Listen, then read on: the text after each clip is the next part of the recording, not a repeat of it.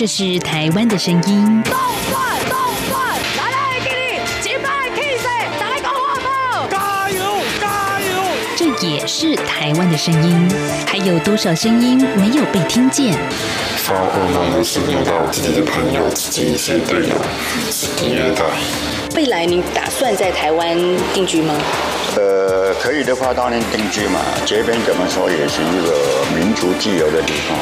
每有可能变成那少部分人。你没有公益，你不能维护基本的人权，那你就没有完全的安全。在这狂乱的年代，思考让我们自由，就要听晚报，听见新闻之外。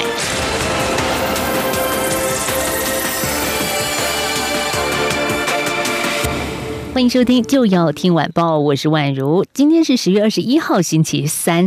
哎，如果最近呢有想要去泰国观光的朋友呢，可能看到这条新闻哦，就是泰国政府在相隔大约七个月的时间之后，十月二十号，也就是昨天呢，比周边其他国家都早一步开放观光，因为我们也知道。泰国的观光可以说是它的经济命脉。不过呢，真的，如果你最近要去泰国，真的要注意到他们的一个学运浪潮、示威潮，可能在规划路线的时候，这个也要特别小心一点。但是，我们今天其实就来谈这个示威潮好了，就是这样子的一个年轻人示威走上街头，对台湾的我们来说。并不会觉得陌生，因为台湾年轻人现在充满着能动性哦，好像很多事情都有话要说。那也有一个合法的保障，让大家可以走上街头表达自己。那去年二零一九年，我们临近的香港呢，其实也有一群年轻人走上街头，彼此之间，哎，香港、台湾跟泰国是不是可以有一样什么样的对话呢？或者是说，其实这些地方的年轻人曾经跟台湾面临到同样一个问题，就是跟上一代的对话出现了后。厚厚的一个代沟层。好，我们今天一样要从心理学来看最近的一些社会新闻现象。所以访问到的是中正大学犯罪防治学系的戴生峰教授。哎，戴老师好，晚上好，各位听众朋友，大家好。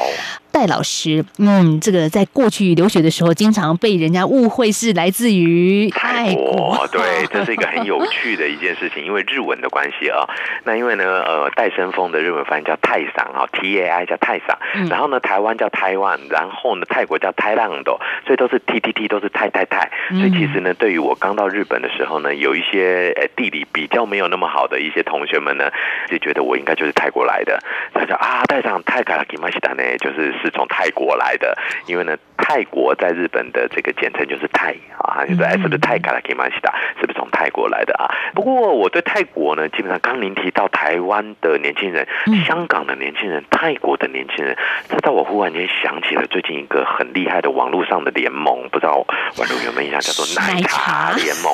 这三个国家都喝了奶茶，会不会年轻人奶茶喝多了，糖分过高啊？哎，不过真的我要说，我们还蛮喜欢喝泰国奶茶的啊。对，它是奶茶哈，这个大家都知道要加炼乳 的，真的很好喝。对，人说到台湾，其实我们的珍珠奶茶也是这个外国朋友也很喜欢呐。啊，没错，那是国粹啊，代表性的这个美食。是，那香港呢有丝袜奶茶。是的。好，这个奶茶同盟的确是在最近的一些网络上大家可以搜寻的关键字哦。但是我真的觉得说，年轻人之间一些共同的话题跟对话，那如同这一次泰国的反政府的示威行动，其实也看到香港年轻人在里面做了一些技巧上的协助。之前我们在去年香港这个有很多的这些年轻朋友们呢所发起的这个社会改革运动呢，其实大家都说看到很多台湾的影子。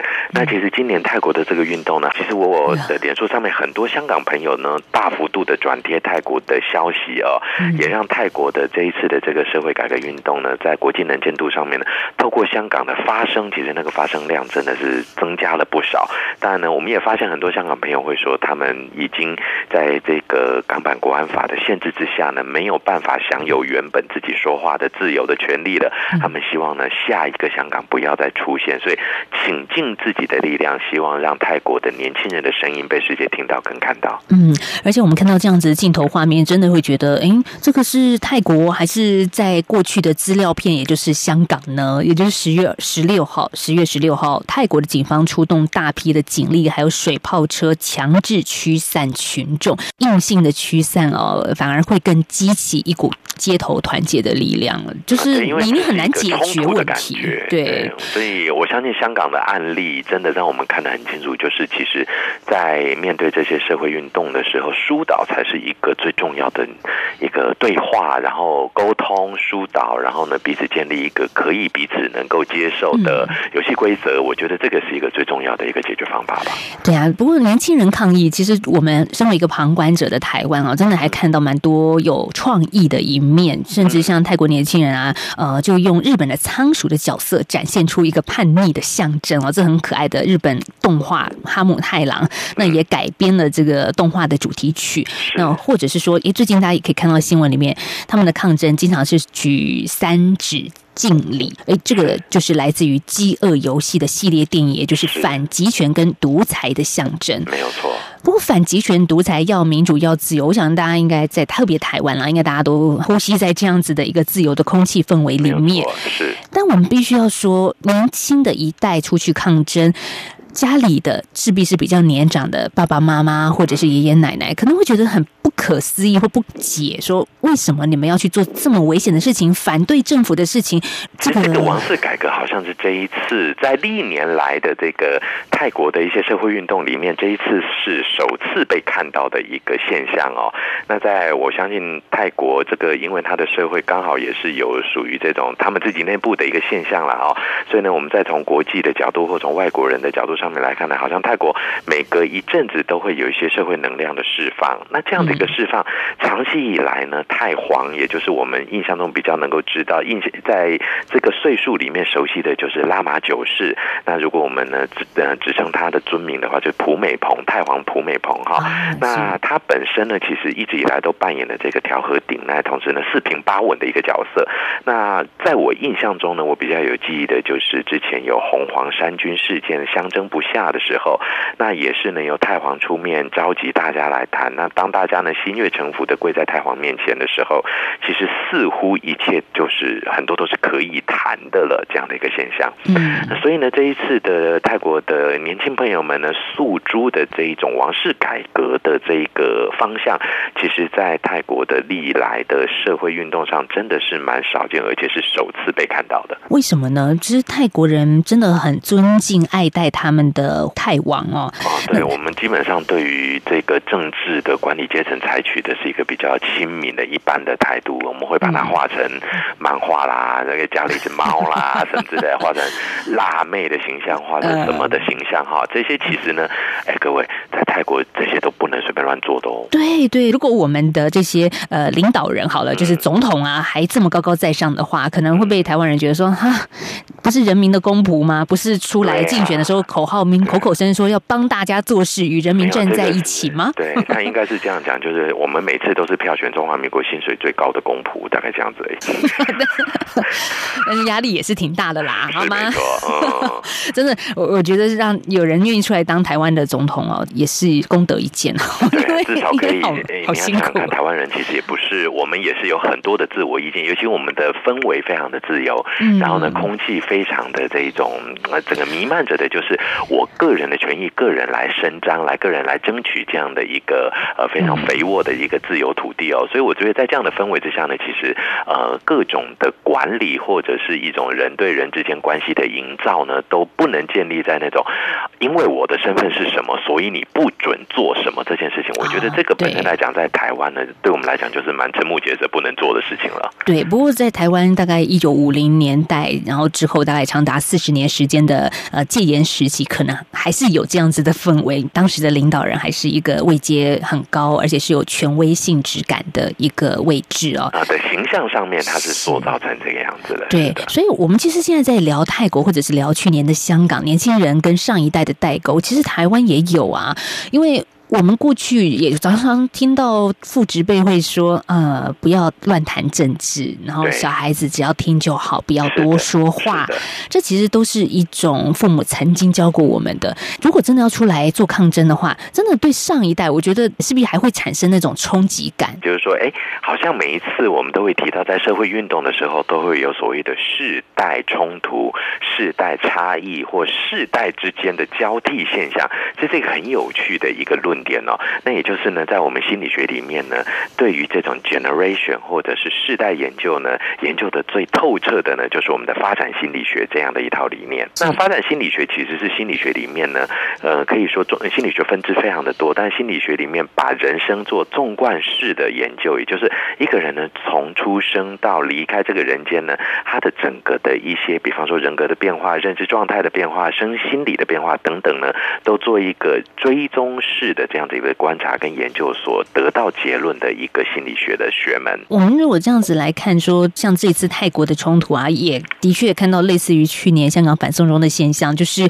呃，孩子穿着黑色的衣服，如果说在香港的话，然后上街头抗争，可是回去父母就是真的很不谅解，甚至就把孩子就是逐出家门都有这样子的情势。那其实泰国，我们似乎也看到一些报道，也是老一辈不太能够理解现在的年轻人在想些些什么，甚至认为说，哎，小孩子，你们不应该藐视长辈，不应该对皇室有不礼貌、不尊敬的行为啊。嗯，对，其实这个就回到我们必须要去探讨的一件事情，就是说，为什么呃老一辈的或者就是说年长一点的朋友们呢，对于呃所谓的皇室或者是领导阶层、统治阶层呢，相对来讲会比一般的年轻人来的感受性上比较顺服，或者是感受性上比较、好啦，我们就体制内改革远好于体制外冲撞这样的一个社会上普遍见得到的现象。哦，就是也是走比较温和的路线，对，也许我也是喜欢改革，但是呢，嗯基本上我们还是走体制里面就好了，不要想那么多嘛。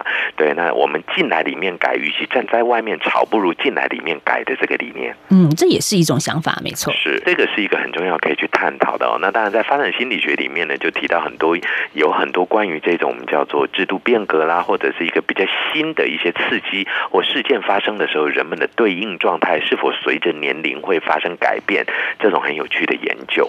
哎，那意思就是说，像我跟戴老师年纪稍大一点了，比起那个十八岁、二十岁的年轻人来说，我们就相对保守喽，是这样吗呃应？该这么讲，就是说保守是我们的选项之一。嗯那可能对于呢相对比较年轻的朋友们来讲呢，保守是他们比较不考虑到，当然也是选项哦。那这就是回到一个很有趣的一件事情了。换个逻辑来讲，比方说会引起我们的社会的一些呃，比方说我们有社会的一些波动啦，或者社会的一些这种呃波澜壮阔这种现象的一些事件哦。通常这些事件都不是每天发生的事件。我们举个例子来讲好了，但我们就先不要讲泰国为例，以我们台湾为例子来讲，近年几件比较大的这种社会运动，比方说台北的朋友们可能比较有印象的，就是这个文林院的这个都更的事件。啊、是那当时也有很多的年轻朋友去声援当时的王家。那最近呢，回到台湾好像也有一些像是呃铁路拆迁的问题，对在或早期台南对台南的、嗯或者苗栗当时也有这个大埔的药房的事件啊、嗯那其实呢，背后年轻朋友们呢都会是一个很大的力量。原因在哪里呢？我们就来思考一件事情：我家好好的放在那边，反正也不用拆不用动，这件事情其实没有什么好去思考的，也就是这个能量就不会被激起来。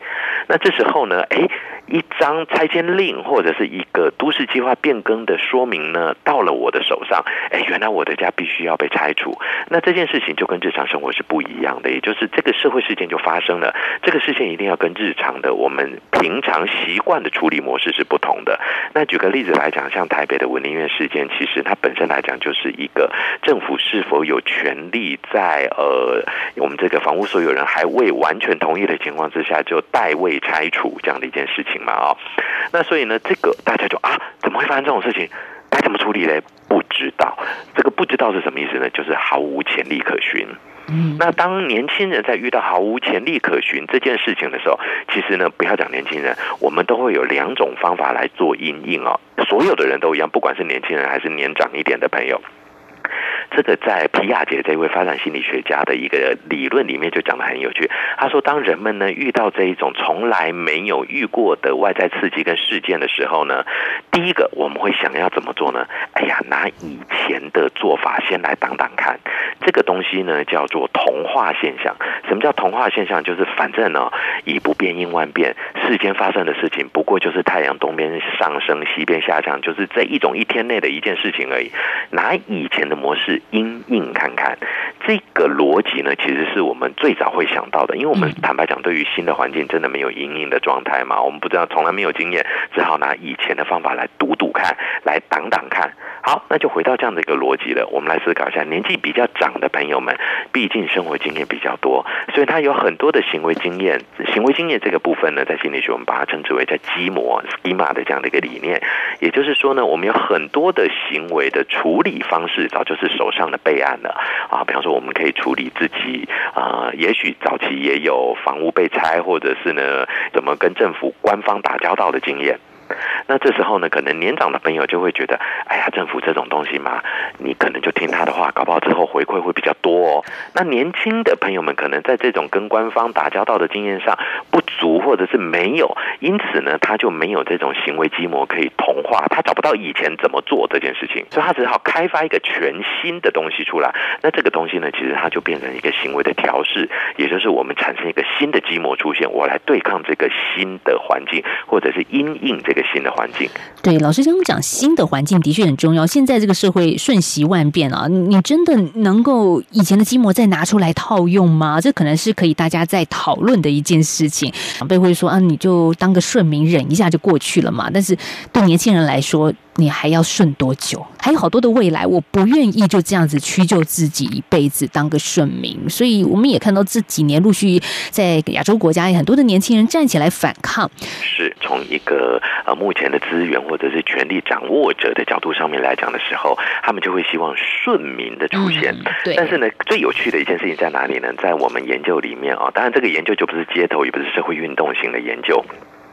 我们会发现呢，当我们在实验室里面塑造一个可以呃几乎没有办法遵守的一种规范，也就是这个规范呢，对于我们的受试者，就是年轻的受试者来讲，就是明显不利的，或者是明显在权利上剥夺的这种规范的时候呢，其实年轻人不认为这个叫做顺民，他认为呢，这个时候呢，顺民反而是改革体制才叫顺民，因为我要让体制更好，这个才叫顺民，而不是我们叫做依存体制叫做顺民。所以其实顺民这两个字呢，在研究上就会发现了世代上面的定义是不同的。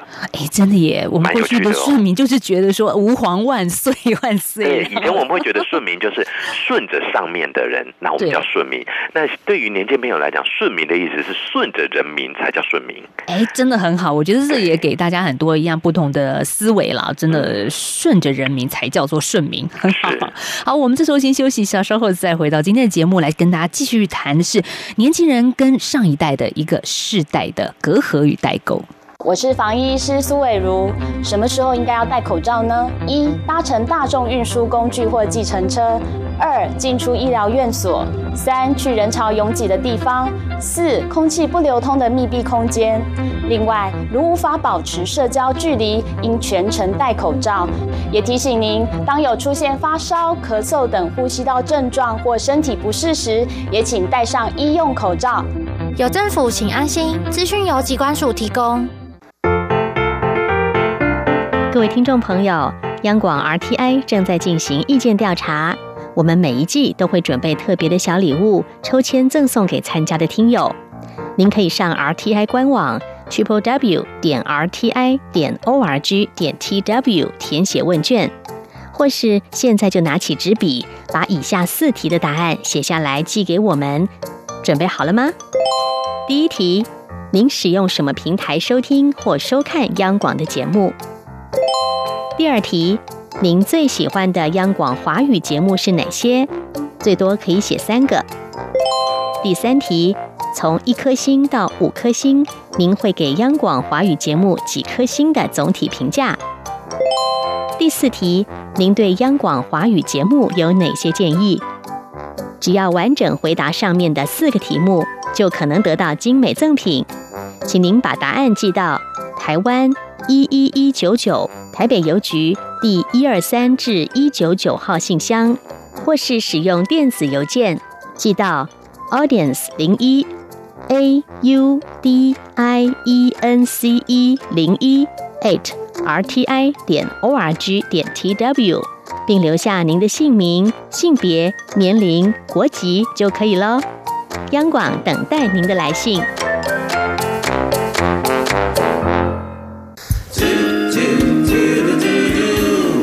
一起听最有 feel 的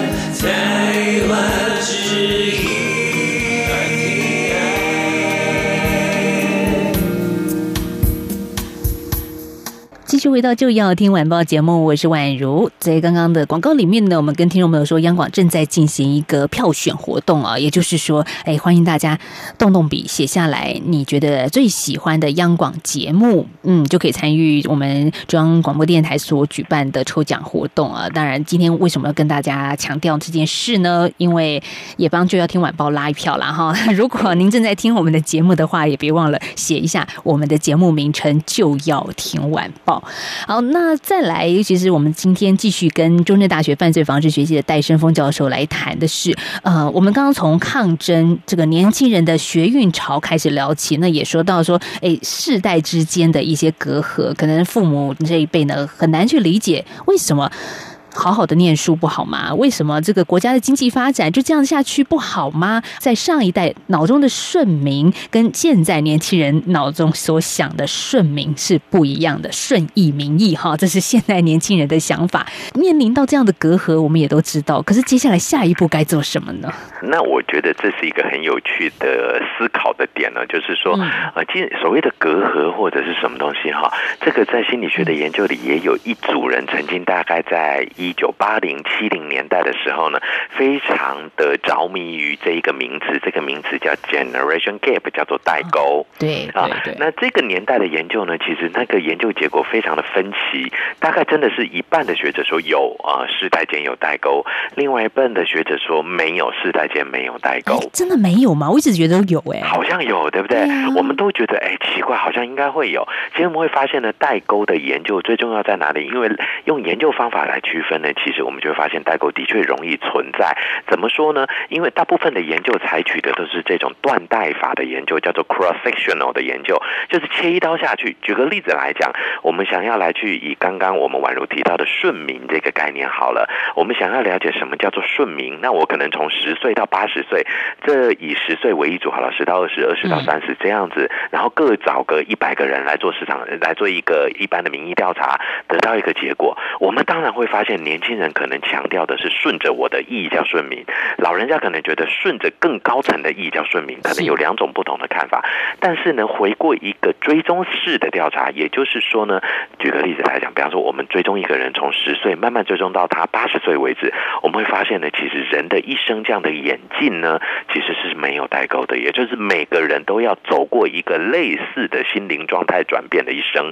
也就是说，十几岁的年轻人本来就比较具有前呃。挑战心具有冒险感，到了二十几岁开始追求一个社会的融入，三十几岁以后追求一个第一次的社会成功经验，四十几五十开始追求繁衍跟安定的这种经验的传承，到六十几要开始审视自己的人生，然后开始迈向一个我们要成功老化的最后一段路。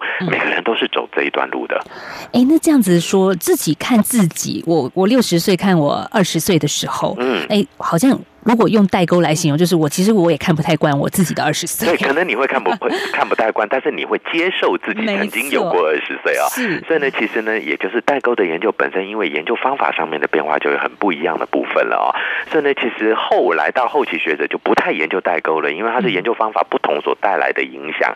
但是呢，这时候就另外一个部分就出现，它不叫做代沟，它叫 cohort effect。什么东西叫世代层的影响？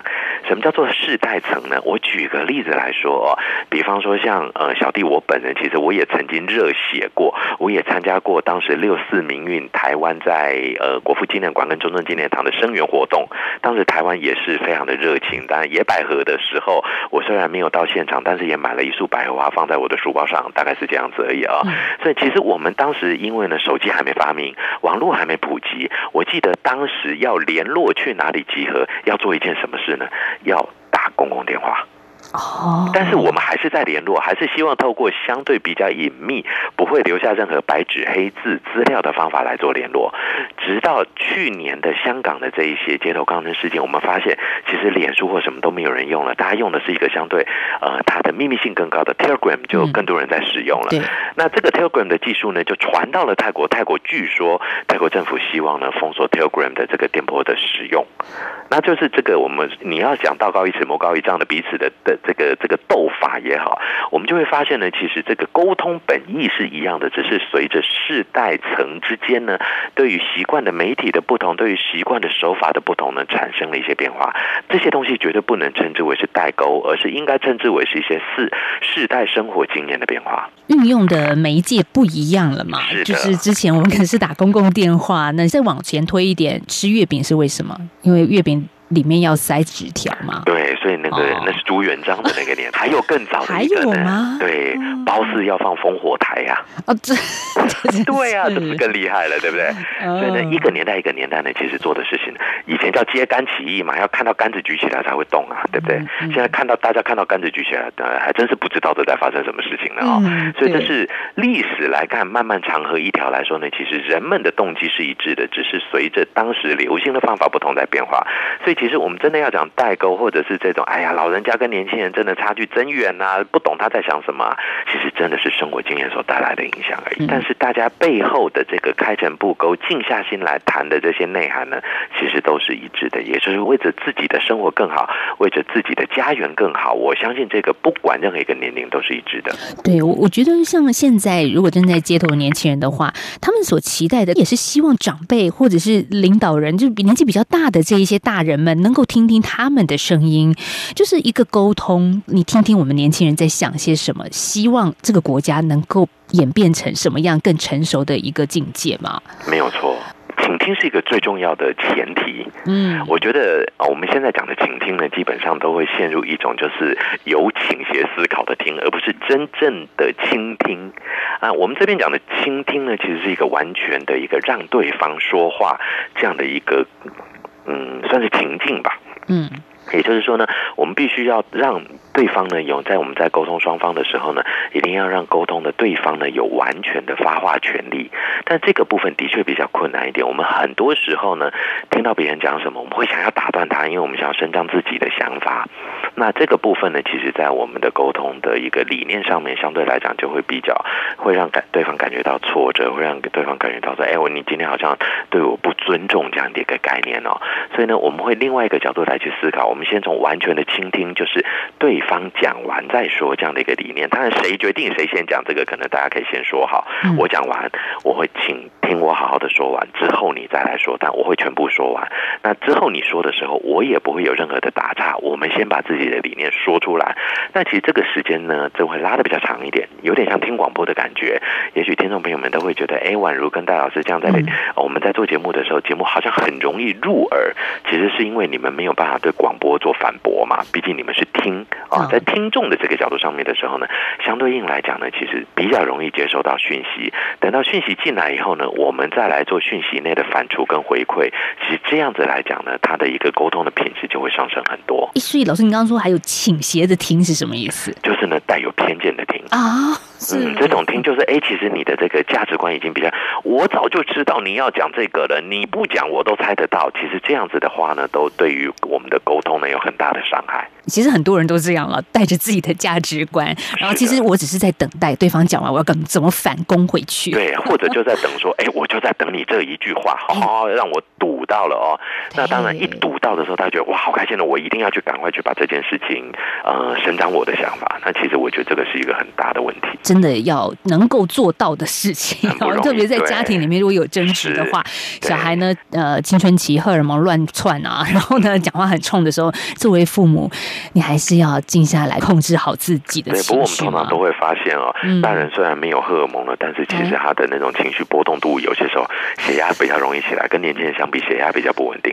年轻人大概是荷尔蒙高龄者，大概是血压，大家都不太稳定。所以换个角度，笑笑讲，反正你跟我都不稳定，咱们一起把它稳。稳定下来吧。可能换个笑话讲，大家就比较能够平心静气的来去探讨这个现象。嗯，所以这样可以听起来戴老师他家里有多和谐啊！那其实也蛮不开心的，尤其早上叫小孩起床的时候。今天早上我才差点吃了急救药呢，因为小孩叫不起床，血压升高，让 没错。